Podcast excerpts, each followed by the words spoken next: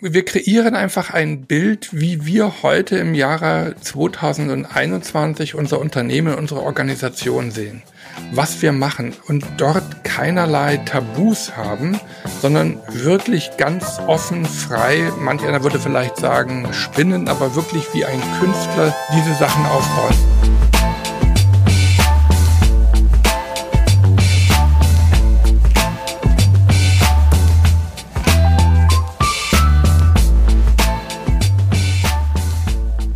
Herzlich willkommen zum Faktor A Podcast. Wir begrüßen heute als Gesprächspartner Günter Wagner. Günter Wagner ist Experte für Leadership und Führung von virtuellen Teams äh, aus Salzburg in Österreich. Herzlich willkommen, Günther. Ja, einen wunderschönen guten Morgen, Sebastian. Ein wunderschöner guten Morgen. Ja, hier scheint auch die Sonne. Das ist ganz wundervoll. Wenigstens ein Lichtblick. Wir haben uns vorher auf das Du geeinigt und wir sprechen heute über das Thema Unternehmen nach Corona und wie man aus der aktuellen Situation rauskommt und in welche Situation man vielleicht reinkommt. Dazu hast du einen Artikel geschrieben, in dem du unter anderem zu Beginn mehrere Szenarien des Zustands danach beschreibst. Vielleicht magst du damit mal anfangen und auf diese Szenarien eingehen. Ja, ich habe vier Szenarien beschrieben. Das erste Szenario, die totale Isolation. Das haben wir jetzt alle leibhaftig miterlebt mit dem Shutdown wo quasi über einen Kontrollreflex unser soziales Leben weitestgehend eingeschränkt wurde und mit Auflagen verboten, dementsprechend wir in unserer Handlungsbewegungsfreiheit eingeengt worden.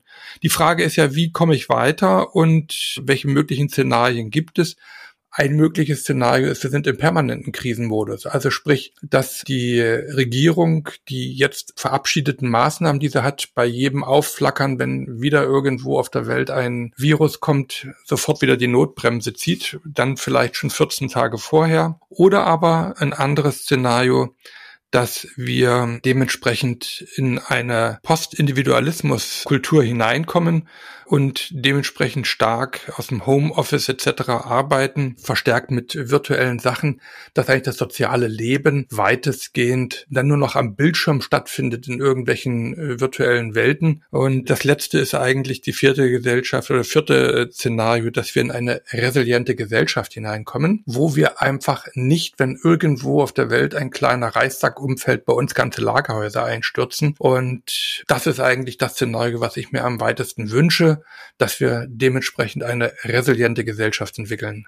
Bevor wir da die nächste Frage anschließen, noch mal so ein bisschen zu dir ein paar Worte vielleicht. Äh, wie bist du zu dem geworden, was du jetzt gerade bist? Oh, ich habe einen sehr volatilen Lebenslauf. Also ich war zuerst Offizier in den Luftstreitkräften der ehemaligen DDR und bin dort eigentlich in Krisenszenarien entwickeln und durchleben ausgebildet worden bin dann nach der Wende vom real existierenden Sozialismus in den real existierenden Kapitalismus gekommen, in die Finanzwirtschaft und habe dort bei verschiedenen internationalen Unternehmen gearbeitet und war nach dem Tsunami 2004 für knapp zwei Jahre in Sri Lanka und habe dort Tsunami-Hilfsprojekte begleitet als Vorstand in einer Non-Profit-Organisation. Also ich habe sowohl im quasi man sagt heute Beamtenbereich äh, gearbeitet als auch im Non-Profit-Bereich in der Wirtschaft. Jetzt haben wir irgendwann vielleicht 2020 die Situation, dass dieser Lockdown aufgehoben ist und wir sozusagen von der Phase Akut-Corona in Post-Corona übergehen. Welche Möglichkeiten haben jetzt die Unternehmer und Arbeitgeber darauf zu reagieren und wie gehen sie die richtigen Schritte, um sich auf verschiedene Szenarien vorzubereiten? Also das erste ist, dass wir gegenwärtig in einer Situation sind, dass wir versuchen, Prognosen zu erstellen, wie kommen wir jetzt da raus. Und damit sind wir eigentlich schon gefangen in den jetzigen Ängsten. Wenn ich mir überlege, dass rund 25 Prozent aller Unternehmer, Unternehmerinnen gegenwärtig vor erheblichen finanziellen Problemen stehen Und wenn ich aus diesem Szenario heraus etwas entwickeln will, kommt eigentlich nur stressbehaftete Visionen, Gedanken raus. Und ich muss einfach versuchen, Wege zu entwickeln, wie ich ohne Stress, ohne Angst gelöst ein Zukunftsbild, ein Szenario entwickeln kann. In der Psychotherapie sagt man ja auch, dass ich nicht, wenn ich in der Grube schon drin bin, das Loch noch tiefer buttel, sondern erstmal eine große Bodenplatte reinmache und ich lade dazu ein, dass wir uns quasi in einen Zeitsprung versetzen, zum Beispiel in das Frühjahr 2021, dass wir gemeinsam, vielleicht jetzt wir beide an der Alster sitzen im Kaffeehaus und dort drüber nachdenken, wie geht's uns jetzt eigentlich hier? Was ist eigentlich passiert? So. Und aus dieser gelösten Situation heraus dieses Zukunftsbild kreieren, designen im wahrsten Sinne des Wortes. Also ich kann mich darauf einlassen, mit dir jetzt an der Alster zu sitzen. Stellen wir uns da Fragen oder blicken wir zurück oder wie stelle ich mir das ganz praktisch vor?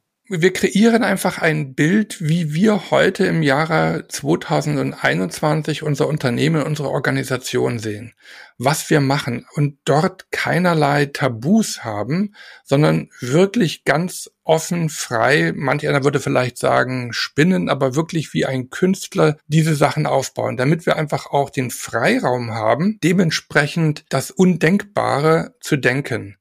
Und erst wenn wir dieses Bild designt haben, gehen wir hinein beziehungsweise zurück, wie sind wir jetzt eigentlich dahin gekommen? Also wir betrachten quasi aus der Zukunft heraus dann die Schritte, wie wir dahin gekommen sind und erst dann können wir uns auch bestimmte Ängste oder Stresssituationen anschauen, aber eben nicht aus der Angst, aus dem Stress, ich sag mal von heute, das Zukunftsbild zu machen, weil dort ist unser Blick einfach eingeengt, weil immer in Stresssituationen gehe ich mit einem Scheuklappenblick durch die Gegend. Mhm. Das fand ich einen ganz tollen Satz in deinem Artikel, dass man, wenn man jetzt in der Zukunft sich die Situation anschaut, dass man die Ängste, die man jetzt hat, bereits überwunden hat. Diese Technik ist vielleicht einigen nicht so ganz geläufig. Deswegen magst du vielleicht etwas tiefer darauf eingehen, wie man dahin kommt, sich auszudenken, welche Entscheidungen man getroffen hat, um in der Zukunft anzukommen. Ja, das sind eigentlich einfache Techniken, die eigentlich uralt bekannt sind, nur vielen heute nicht geläufig sind. Wir sprechen hier einmal von der Regenose, dass wir hier einfach so einen dementsprechenden Spiel- oder Möglichkeitsraum vorstellen.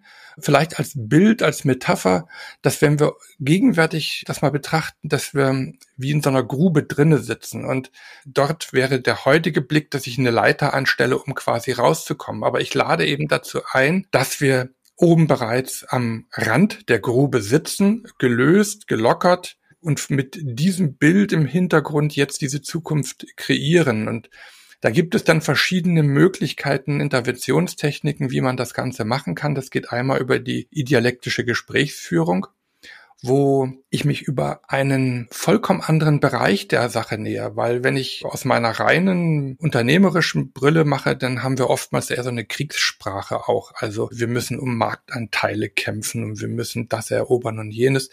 Nein, dass wir diese Kriegssprache einfach beiseite legen und einfach zum Beispiel über Segeln sprechen, weil wir gerade vorhin das Thema Alster hatten. Fahren wir noch 100 Kilometer weiter an die Nord- oder Ostsee und malen uns ein Segelszenario. Also wir nähern uns der ganzen Sache an über ein Bild, welches mit dem jetzigen Zustand überhaupt nichts zu tun hat. Und aus diesem Bild heraus können wir das Ganze dann kreieren. Das wäre eine Möglichkeit. Und bei dieser Sprache, bei der Idealektik, wenn ich es richtig verstehe, geht es ja um die Sprache des Unternehmers in diesem Fall. Das heißt, da ist er dann der Unternehmer und Arbeitgeber sehr viel näher an sich selbst wahrscheinlich und findet Bilder, die viel mehr zu ihm passen, die ihn deshalb auch eher befähigen, aus der Situation herauszukommen. Ist das ungefähr richtig? Ja klar, weil er natürlich jetzt anknüpfen kann. Also es wäre jetzt wahrscheinlich wenig hilfreich, wenn ich mit jemandem in den Alpen, weil ich ja sitze ja hier gerade in Salzburg, der noch nie am Meer war, weder an der Adria noch an der Nord- oder Ostsee, wenn ich mit dem jetzt eine Segelmetapher machen würde. Aber der würde hier vielleicht sehr gut ein Bild haben über eine Bergbesteigung und ich könnte dann dieses Bild mit ihm kreieren. Und da hat er sehr viele Sachen, die er abrufen kann und über diesen gedanklichen Freiraum kann ich dann den Brückenschlag bilden. Okay.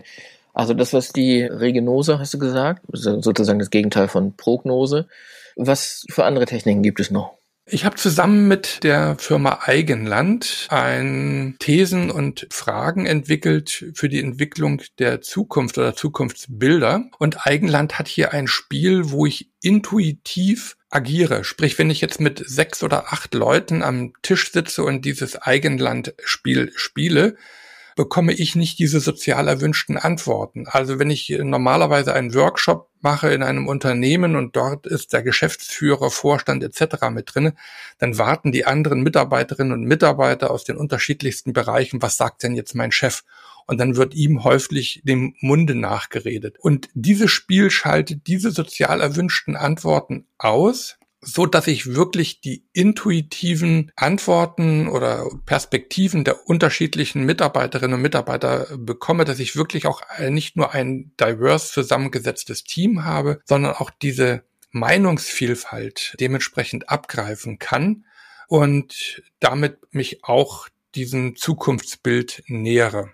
Das heißt, wir haben als Tools, um aus dieser Situation rauszukommen, einerseits die Betrachtung der Mitarbeiter anonymisiert auf das konkrete Unternehmen bezogen. Ja? Ist das das Ergebnis im Idealzustand?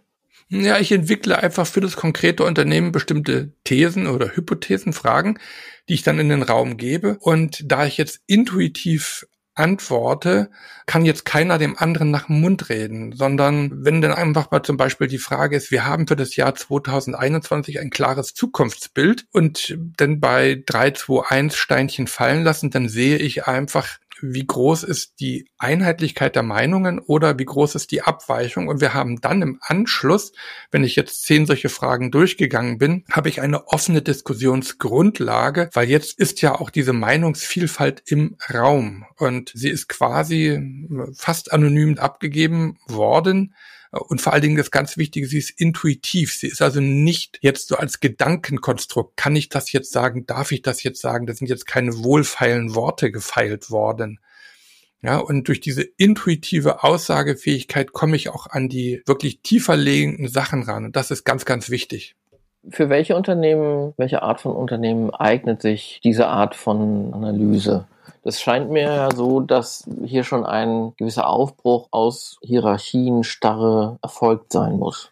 Also ich habe diese Methode schon eingesetzt bei allen Unternehmen, sowohl vom Start-up, wo du denkst, äh, ja, die sind doch agil, die arbeiten doch, mm, also da eignet sich genauso wie bis hin zu Organisationen, die ganz klassisch hierarchisch und auch mit einer sehr großen ich sag mal, vom Altersstruktur her schon eher so 40 plus, 50 plus sind, geht es genauso.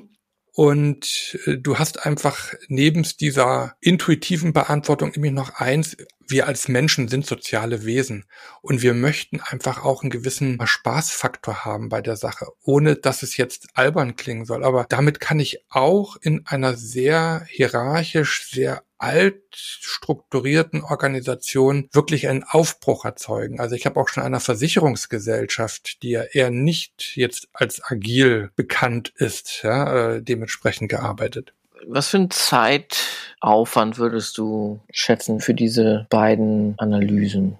Wenn man es ordentlich macht, dann brauchst du erstmal mit einem kleinen Team so ein, so ein Vorbereitungscase, wo du einfach sagst, okay, wir setzen uns mal zwei Stunden zusammen, um einfach dann auch für das Unternehmen die richtigen Fragen zu entwerfen und dann gehst du in einen Workshop rein, der mindestens vier bis acht Stunden, je nachdem, wie tief du graben und diskutieren möchtest. Also das ist das, was man als Zeitinvest reinmachen muss, um dieses Zukunftsbild gemeinsam zu diskutieren und zu entwerfen.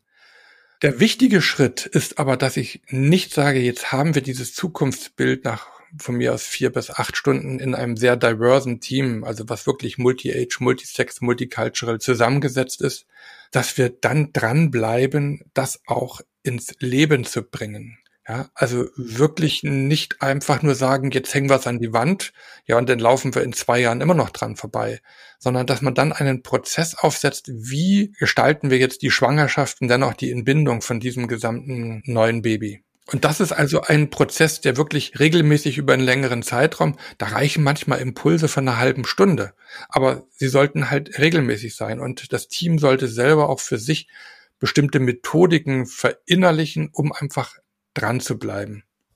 Ich fand, das war ein sehr spannender Insight in eine Herangehensweise, wie man sich darauf vorbereiten kann, wie wir jetzt mit der Krise umgehen, also mit welchen Maßnahmen wir rauskommen. Ich möchte mich ganz herzlich bedanken für das Gespräch und viele Grüße nach Salzburg. Vielen Dank, Sebastian.